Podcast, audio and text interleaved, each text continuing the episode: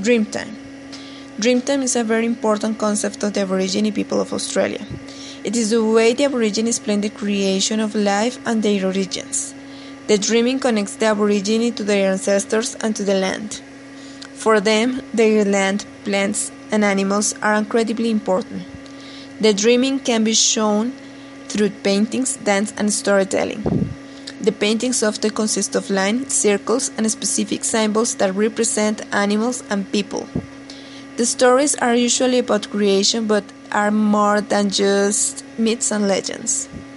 It is through the stories that the children learn about the traditions, how to behave, and where to find food and water. Many of these stories have been handed down from generation to generation for thousands of years.